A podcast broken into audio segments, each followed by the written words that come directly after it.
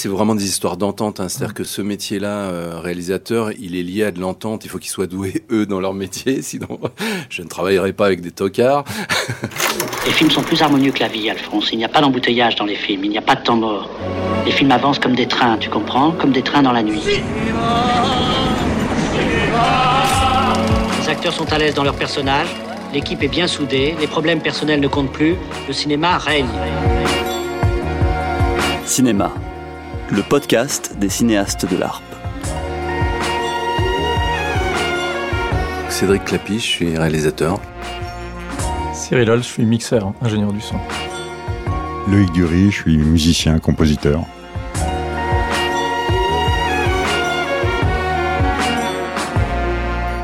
On s'est rencontrés en vacances en fait. On mm. était euh, tous les deux euh, sur une île des Baléares et par des amis communs. À un moment donné, il avait un projet de film vague dans le futur et euh, des amis communs nous ont dit "Ah oh, mais vous devriez vous rencontrer" parce que j'étais programmateur de Radio Nova à l'époque et manifestement Cédric écoutait Radio Nova et avait déjà fait un film en utilisant des morceaux de Radio Nova. Et puis on s'est rencontrés, on s'est accroché, on a tout de suite eu un, un, bon feeling ensemble. Et puis on a commencé à fantasmer sur son projet euh, du futur. De façon. Pour, euh, le film qui s'appelle Peut-être. Et, notamment, on a, assisté à des fêtes euh, et des rêves tribales de hippies sur l'île qui nous inspiraient pour une vision du futur. On s'est rencontrés sur Ni pour ni contre. Donc ça fait un petit moment, mais je crois que à l'époque, tu m'avais proposé qu'on se rencontre et puis puis voilà, la rencontre s'est apparemment bien passée. et, après, bah, on, a, on a beaucoup travaillé ensemble, à part sur, euh, je crois que le seul film qu'on n'a pas fait ensemble depuis, c'est Les Poupées Russes, il me semble. Parce que tu. Euh, oui, parce que en fait, j'ai pris le mixeur qui avait fait l'auberge espagnole par, euh, par continuité, je dirais, par, par fidélité. mais sinon, mhm. effectivement, depuis, je n'ai travaillé qu'avec Cyril Holt. Dans le son, je veux dire, il y a un travail d'une part très minutieux, ne serait-ce que voilà la base quand on mélange une musique avec des voix, eh ben euh, c'est très compliqué de savoir à quel niveau il faut mettre euh, la musique et les voix. Euh.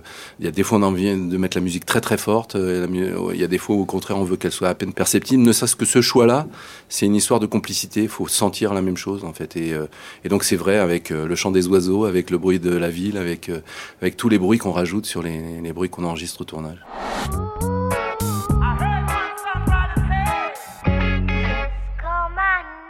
C'est une des spécificités de Cédric de laisser euh, sa place au doute. Parce que souvent, dans nos travaux, euh, on est censé ne pas douter aujourd'hui. Tout le monde veut qu'on soit rassurant, qu'on donne toujours quelque chose qui est une référence. Cédric, il aime qu'on pousse le bouchon un peu plus loin, qu'on essaye une inventivité. Il aime qu'on se perde même pendant deux, trois jours à essayer quelque chose. Parfois, on va réussir un truc sublime, parfois, on va le rater. C'est pas grave. Ça fait partie du travail. Et je me rends compte aujourd'hui qu'il y a vraiment peu de personnes qui utilise cet espace super important pour la création à un moment donné où on cherche dans l'invention. Donc on peut avoir une idée saugrenue et se dire ah pourquoi pas? et aller la chercher. Et parfois on va perdre une heure, un jour, c'est pas grave. On va trouver aussi dans des accidents des solutions. Et ça, d'être euh, à l'écoute de ce qu'on est en train de faire à ce moment-là, c'est important et, et ça donne, euh, c'est très stimulant pour les gens qui travaillent c'est toujours bien d'avoir des idées évidemment avant et de et d'essayer d'établir entre guillemets des stratégies ou des ou, en tout cas avoir des intuitions mais mais j'ai l'impression que beaucoup beaucoup de choses se décident euh, avec la matière. Le, son est vraiment une matière. Et, j'ai l'impression que ces choix là euh, se décantent quand on les quand on les fait, c'est-à-dire quand on quand on travaille. Donc euh, c'est aussi ça, la minutie fait partie du processus, mais il y a vraiment une démarche comme ça de, de, de construction et de travail. Ça a un côté assez laborieux, contrairement à ce qu'on peut peut-être croire au départ. C'est vrai que c'est des équilibres. On se dit bon bah ça doit être vite trouvé. En fait, comme le dit Cédric, pas du tout. C'est vraiment un travail de fourmi en fait. Du coup, les, des choses naissent, beaucoup des choses qu'on fait naissent au moment où on les fait justement. Bonjour.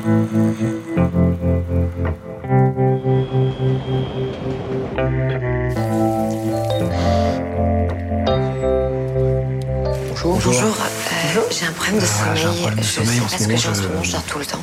Je dors pas bien du tout. Cédric, c'est un pointilliste, l'air de rien. Donc il peut me donner quelques morceaux, dire écoute ça en vrac, et puis il va me dire oh écoute ça, à une, entre 1 minute 27 12 et 1 minute 28 13, il y a un son de guitare que j'adore. donc euh, tout d'un coup, ou un effet, donc ça au milieu du morceau. Ah, c'est ça. Donc, ça nourrit et ça aide surtout à me mettre des bornes qui vont déterminer mon terrain de jeu. C'est comme un terrain de football ou dans lequel je vais composer. Si tout est possible, bon, on peut pas se mettre au boulot. Là, là, l'angoisse ou le doute est trop grand. Donc, en mettant une borne, il va me dire ah bah tiens, il m'a envoyé un peu de euh, de musique klezmer, donc il y a ça dedans. Euh, il adore les cordes égyptiennes en ce moment. Bon, Cédric, il est construit sur le R&B, il est là. Et ce film-là, non, il est pas jazz. On va aller chercher vers la musique contemporaine ou le rock en fonction de l'ego et le sujet du film. On va l'orienter. Mais une fois que j'ai un terrain de jeu, Cédric, il m'a jamais demandé de recopier quelque chose. 80% des réalisateurs avec qui je travaille, à un moment donné, ils m'amènent un morceau, ils me disent, tu pourrais faire un truc comme ça. Parfois, ils vont m'amener des morceaux que j'ai fait pour Cédric en me disant, tu pourrais refaire ça. Alors tu leur dis, ben non, si t'aimes ça, on l'a inventé sur place. On peut inventer ce que tu veux. C'est ça l'idée d'être compositeur, c'est inventer ce dont le film a besoin, mais ce que veut vraiment le, réalisateur. Et en même temps, ce qui est incroyable, tu parlais de pointillisme, et c'est vrai que souvent, les émotions qu'on peut avoir en, en voyant un film, quand elles sont très fortes, c'est lié à un court instant une relation entre l'image et le son qui peut être totalement même euh, euh, hasardeuse, mais qui fonctionne tellement bien que ça, provoque une, c'est une alchimie en fait qui fait que on a cette émotion à ce moment-là. Et, je me souviens que par rapport aux musiques, c'était pas une de tes musiques d'ailleurs. Euh, tu sais, justement sur Paris, quand ils regardent les photos, tu sais, les photogrammes. c'était Wax Taylor. Wax Taylor.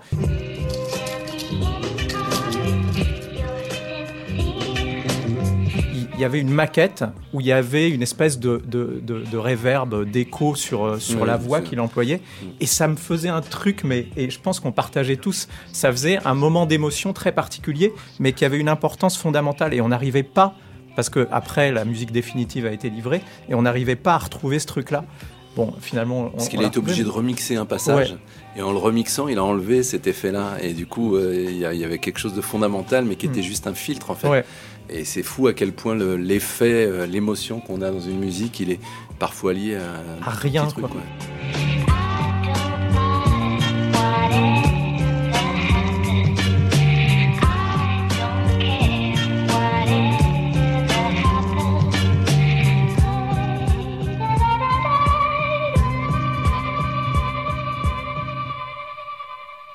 Problématique, elle est constante de la maquette. C'est mm. toujours euh, la première maquette, il faut faire très attention mm. parce que parfois, euh, en produisant, bah, on surproduit et on n'a plus la fragilité de la maquette et on perd l'émotion. Mm. Donc il faut toujours garder sa première idée et il faut faire très attention avant d'envoyer des morceaux à un compositeur. faut pas aller trop vite, faut les retenir quand même, faut, faut le faire venir dans son studio plusieurs fois pour qu'on discute ensemble avant de lâcher des morceaux parce que quand on lâche un morceau, euh, aujourd'hui, après c'est trop tard. Donc avant, on était, il fallait que le morceau soit en studio. Aujourd'hui, aujourd'hui, même dans, tout seul devant un ordinateur, on peut envoyer une version un peu masterisée pour qu'elle sonne dans un téléphone ou qu'on y ait accès tout de suite.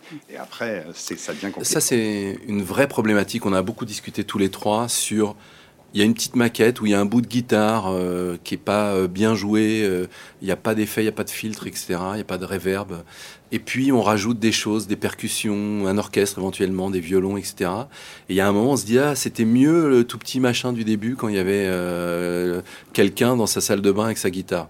Est-ce que c'est surproduit, c'est-à-dire qu'on enlève les violons alors que c'était c'est beaucoup plus forcément grandiloquent, ça, fait, ça fabrique beaucoup plus de corps. Et c'est vrai que qu'aujourd'hui, on travaille dans des salles de cinéma avec le 5 plus 1 ou voire plus, avec des effets. On a, besoin de remplir l'air d'une salle de cinéma et où du coup, parfois, il faut cette euh, guitare pauvrette et parfois, il faut euh, les violons et avoir un côté produit, quoi, avoir la qualité du son et d'une production.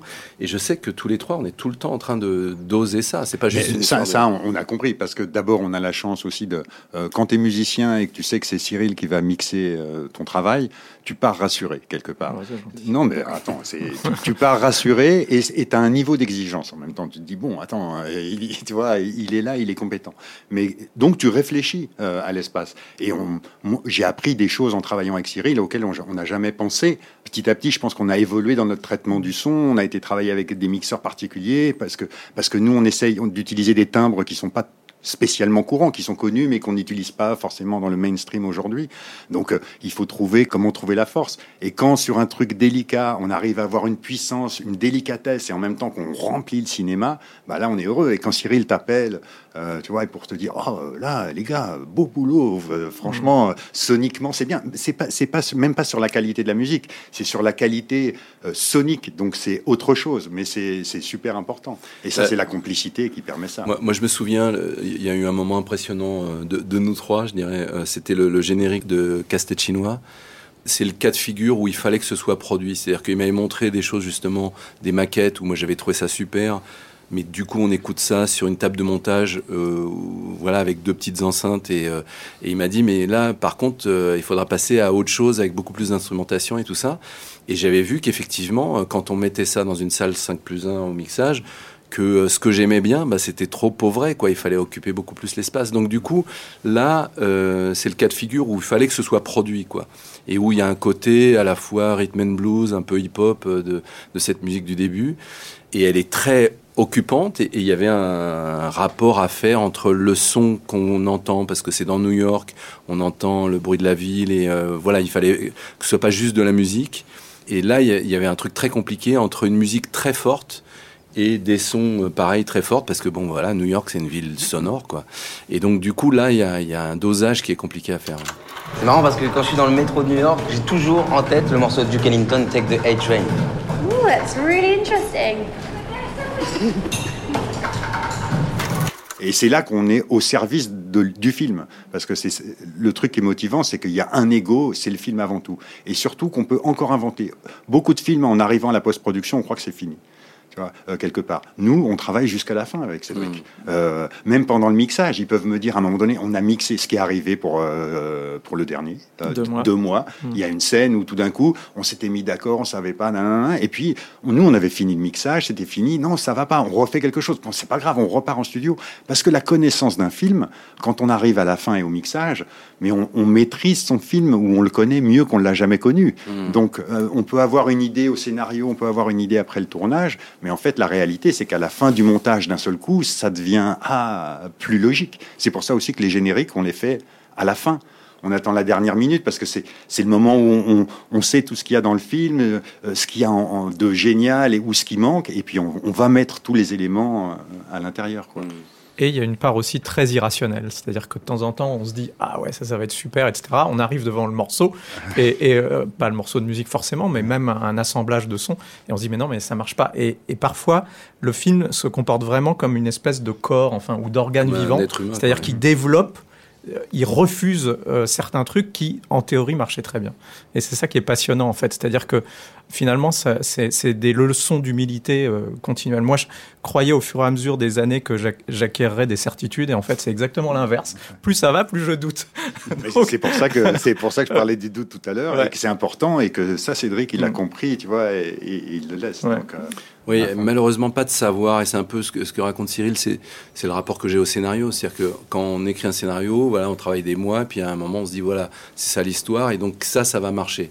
Puis en fait, on s'aperçoit que ça c'est un scénario et c'est pas un film, et que du coup, quand on transforme ça en film, ben, parfois ça marche pas, quoi. Ce qu'on a, ce qu'on a pensé qu'elle allait marcher. Moi, très souvent, ça m'est arrivé au moins deux, trois fois, les meilleures scènes du scénario ne sont pas montées dans le film, quoi. Euh, et ça, c'est super troublant parce que, dans, enfin, dans l'auberge espagnole, moi, il y avait vraiment une, une séquence que j'adore et elle n'est pas dans le film. Et pour moi, c'était la meilleure séquence du scénario. Et, euh, ça, c'est vraiment troublant parce que, euh, bah oui, comme tu dis, c'est un organisme vivant et donc du coup, on doit voir un peu qu'est-ce qui fonctionne ensemble et, tout ça est un, assemblage un peu, un peu complexe, irrationnel, comme tu dis. Euh, c'est assez étrange. Il y a aussi, quand je reçois le premier montage, la première fois, en général, Cédric me donne des longs montages. Euh, de, plus de trois heures, les premiers. Parce que en cherchant des idées sur des scènes qui vont disparaître, on peut quand même faire des musiques qui vont les faire euh, réapparaître. Mais le quand je reçois le premier montage, euh, moi je suis un ancien DJ, donc j'ai beaucoup de vinyles, de CD ou quoi que ce soit. Je vais passer une nuit à couper le son du film, à le diffuser sur mon vidéoprojecteur et à mettre des disques. Et sans raison aucune, il y a marche, marche pas on peut pas le savoir à l'avance. On peut se dire ce qu'on veut à un moment donné. Donc, on essaye du jazz, de la polka, quoi que ce soit, et il y a des trucs. Ah, ça marche avec le film. Bah, ce premier tas, avec le terrain dont je parlais tout à l'heure, délimité par les, envies de Cédric, bah là, ça me donne la couleur du projet. Et souvent, je suis très surpris où je me dis, oh, ça, c'est évidemment jazzy, jazzy. Et puis non, jazzy, ça rend tout ringard, alors que le, jazz c'est profond, mais là, c'est juste. Voilà. Donc ça, ça, c'est des idées. Mm-hmm. On ne sait pas pourquoi, mais. Euh, L'exemple de ça, c'était justement avant, de connaître Loïc, c'était assez troublant. Et quand je faisais Chacun cherche son chat, je cherchais une musique parisienne. Et donc, je cherche des musiques parisiennes. Donc, forcément, on passe par l'accordéon et par euh, toute une série de, de, choses qui font Paris, Edith Piaf et autres. Et, et euh, c'est pour le moment où euh, Garance Clavel euh, marche dans le, dans le 11e arrondissement, mais étant des petites affichettes parce qu'elle a perdu son chat. Là. Et, et en fait, j'arrive pas du tout à trouver la musique jusqu'au moment où je mets une musique angolaise qui est Bonga. et donc, je mets cette musique de Bonga que j'avais entendue sur Radio Nova et j'ai su bien plus tard que c'était Loïc qui avait mis cette musique sur la radio. Et du coup, c'est fou à quel point, en fait, dans le Paris que je racontais, bah, ce côté africain, c'était plus parisien que l'accordéon d'Eddie Piaf. Ça, c'est troublant parce qu'on s'y attend pas. Ça fait partie des surprises dont, dont parlait Loïc, où dans le rapport du son à une image, très souvent, il faut se laisser euh, surprendre. Et, c'est cette surprise-là qui est intéressante. Parce que, euh, oui, quand on voit le film, et d'ailleurs, la chanson est devenue assez célèbre après le film, elle raconte quelque chose, pas, que de Paris d'ailleurs, mais de cette époque-là. Et ça marche mieux en tout cas que l'imagerie qu'on a de la musique de Paris.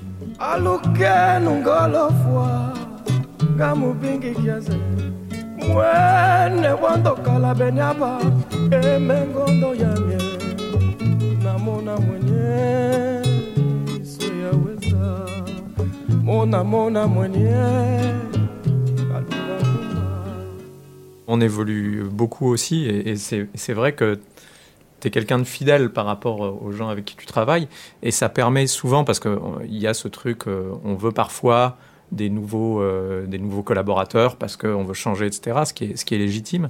Ce chemin parcouru ensemble permet aussi de développer des choses qu'on ne trouve pas euh, lors, même si elle est, elle est très fructueuse, lors d'une seule, seule collaboration. Et c'est ça que j'aime aussi beaucoup chez toi, c'est que tu laisses les choses se développer.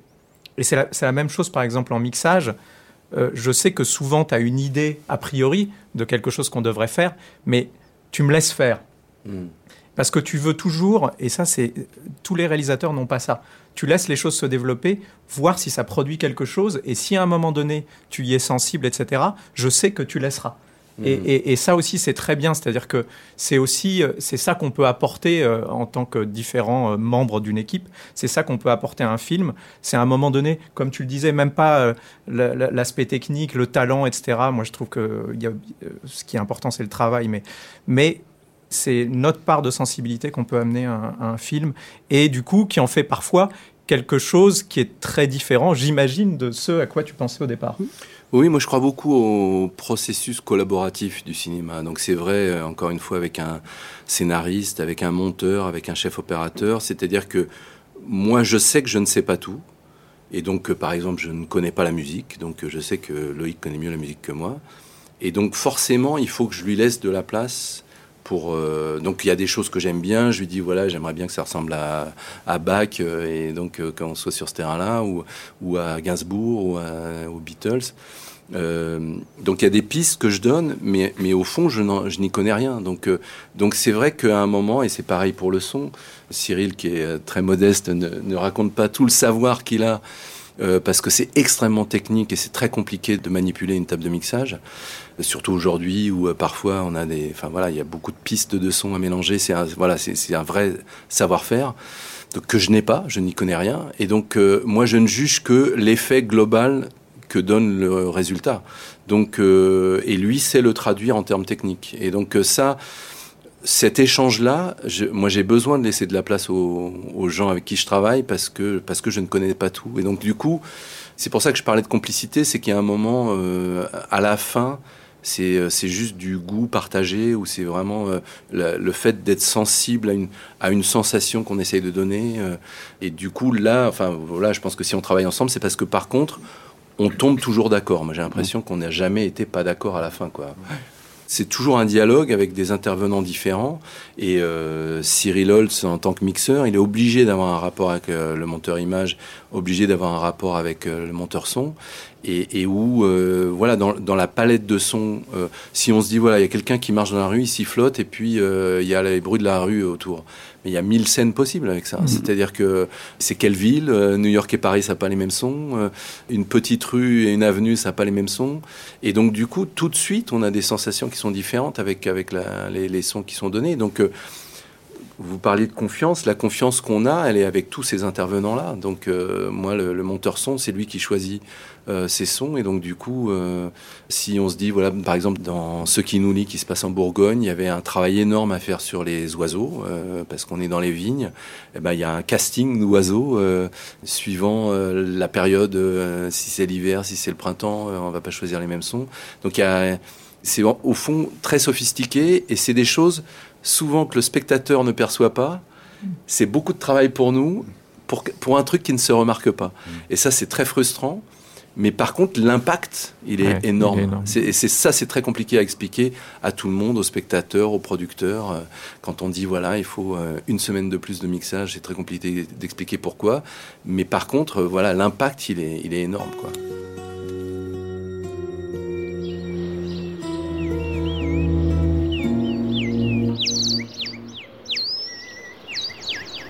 Les spectateurs ne le perçoivent pas, mais ils y sont sensibles. C'est ça la différence. Et ils ne savent pas. Contrairement à l'image, on est dans une culture d'image, donc les, gens savent très bien ce que peut leur procurer comme sensation ou comme émotion une image. Ils sont beaucoup moins conscients sur le son, et ça en fait quelque chose pour moi de très intéressant justement. C'est-à-dire que, alors il y, a des, il y, a des clichés sonores par lesquels on peut jouer, euh, euh, les musiques très fortes qui arrivent tout d'un coup, qui les font sursauter, ça c'est le, le, cliché de base, etc. Ou, ou, la musique au contraire très romantique au moment où ils doivent pleurer. Mais, mais c'est beaucoup plus euh, délicat que ça en fait. on peut suggérer à un public quelque chose sans qu'il s'en rende compte. Et c'est ça qui est fascinant dans le son. Mais du coup, de, de, de défendre ça, parce que Évidemment, tu citais l'exemple du gars qui se balade dans une rue en sifflant. Alors, il y a évidemment tout le contexte, c'est-à-dire qu'on peut illustrer de plein de manières différentes, mais il y a aussi le, point de vue ou le, point d'écoute, c'est-à-dire est-ce que c'est lui qui entend, est-ce que c'est ce qu'on veut suggérer au spectateur, ou est-ce que c'est un point de vue objectif, donc il y a une palette énorme et chaque solution donnera quelque chose de totalement différent, sans finalement que, que, le spectateur réfléchisse à ça et se dise Ah, mais oui, alors là, il a voulu montrer que c'est lui qui entend, etc. C'est beaucoup plus sensoriel que ça. Ça donne plein d'infos parce qu'après, il y a qu'est-ce qui siffle. Et donc là, tu as l'univers diégésique du film, c'est-à-dire qu'un personnage, il existe à un moment M dans le film, mais il a une histoire en dehors. Donc, en fonction de ce qui va siffler, on peut dire que cette personne de 35 ans, quand il était jeune, écoutait euh, téléphone ou de la musique classique d'un seul coup. Donc on donne une information sur le caractère à l'insu du plein gré des spectateurs. Donc il y a aussi tout, ce, recul-là dans la manipulation qu'est le cinéma. Mmh. La première leçon qu'on m'a fait, c'était un cours sur les scénarios, c'est que le vrai n'est pas forcément vraisemblable. Et que, alors il y a plein de choses, par exemple, dans les choix de sons qui sont faits au cinéma, c'est qu'il y a des choses qui correspondent à des conventions le fameux exemple, c'est si vous avez le malheur d'assister à, deux personnes qui se battent dans la rue, les coups de poing, ça fait aucun bruit.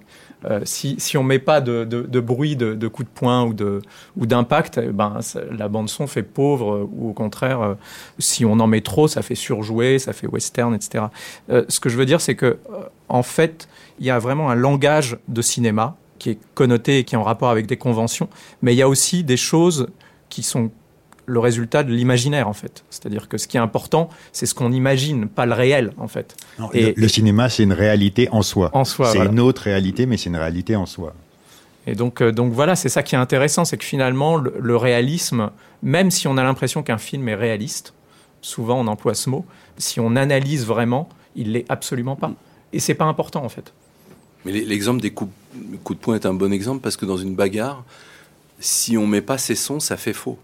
Enfin, ça va jusque-là. C'est-à-dire que la, bagarre paraît euh, soit nulle, soit, soit fausse. Alors que si on met des coups de poing qui paraissent vrais, ça paraît plus vrai. Et, euh, effectivement, si on en met trop, ça paraît plus, plus vrai, ça, ça devient euh, trop, trop. Donc c'est là où il y a un vrai dosage, qui n'est pas juste une histoire de, de mixage et de dosage du son. C'est vraiment sur les choix des sons aussi. Et en même temps, paradoxalement, pour revenir sur cet exemple, si on cherche à reproduire vraiment le, réalisme et on trouve le bon dosage pour que ce soit à peu près comme dans la réalité, ça prend un tout autre sens. C'est-à-dire que ça prend presque un sens documentaire et parfois ben, une scène sans son, enfin où il n'y a que les sons du, du, réel, eh ben, peut paraître étonnamment violente. Alors que on se dit, bah, si, on rajoute des sons, ça va, être beaucoup plus impactant, etc. Et finalement, non, pas forcément. C'est fou à quel point, de temps en temps, on a des a priori sur ce qu'il faut faire, et que quand, on écoute, on se dit, non, non, mais ça donne pas du tout ce qu'on, ce qu'on pensait faire. C'est un peu troublant le cinéma parce que je pense que ça ne marche que quand c'est personnel et que si Hitchcock est très Hitchcock et Almodovar est très Almodovar et l'idée c'est que surtout Almodovar n'essaye pas d'être comme Hitchcock, donc il faut être personnel. Euh, j'imagine euh, Cyril travaille beaucoup avec Jacques Audiard, euh, il travaille pas du tout de la même façon que moi, et donc du coup, c'est pas une histoire de comparer qui fait mieux que l'autre, c'est juste qu'on a des façons de travailler différentes mais c'est pas être chef. C'est éclaireur quelque part. Il y a éclaireur et entraîneur, quoi. C'est plus entraîneur. Oui, je me, je me sens plus, comme entraîneur de foot, euh, effectivement, parce que j'aime bien le, le, côté entraîneur de foot parce que je suis pas sur le terrain en fait. Et euh, moi, je trouve ça beau la, métaphore de l'entraîneur parce que voilà, l'entraîneur du PSG, euh, voilà, la star c'est Mbappé et euh, en fait, il fait rien l'entraîneur. C'est-à-dire qu'on peut, aussi dire, il est sur le bord du terrain, il dit mais eh, pourquoi tu t'es pas approché Et donc, il y a ce truc-là, mais c'est un truc de transmission d'énergie en fait. Et donc, c'est pas être chef, c'est pas pareil. Et il y a ce qui n'est pas dit aussi, c'est-à-dire que ce qui est génial et ce qui est formidable dans le cinéma, c'est cette notion de partage que tu disais on tombe toujours d'accord sur quand un truc fonctionne, ça le fait, comme tu mm. dis, c'est le, mot qu'on emploie, c'est vrai. Mais il y a ça aussi quand on, sent qu'il y a quelque chose qui a été fabriqué, par exemple, par Loïc, et que moi, j'arrive à le ressentir dès le début, même sans avoir mixé, quand j'entends. Et tout d'un coup, ça me parle. Et, c'est ça qui est génial, c'est-à-dire qu'on n'a presque pas besoin de se parler. On sait que le message est dans la musique qui donne pour le film. Mm. On pourrait s'interroger qu'est-ce qui fait, qu'est-ce qui fait la nature du cinéma? Pourquoi les gens à quoi ça rime, tu vois, d'aller dans une salle et, parce que finalement on se parle pas, donc on regarde un film. Mais c'est ça, c'est de partager la même émotion au même moment avec des gens qu'on connaît pas. Et là, on se connaît. Bon, alors c'est encore mieux. c'est Cédric qui m'a dit un jour euh, le cinéma, c'est du transport en commun. Donc une salle de cinéma, c'est du transport en commun. Et ça m'a, ça m'est resté, tu vois, et ça m'a fait réfléchir. Mais c'est exactement ça. C'est du transport en commun. Ce qui nous lie je passe, je passe, je passe. Quoi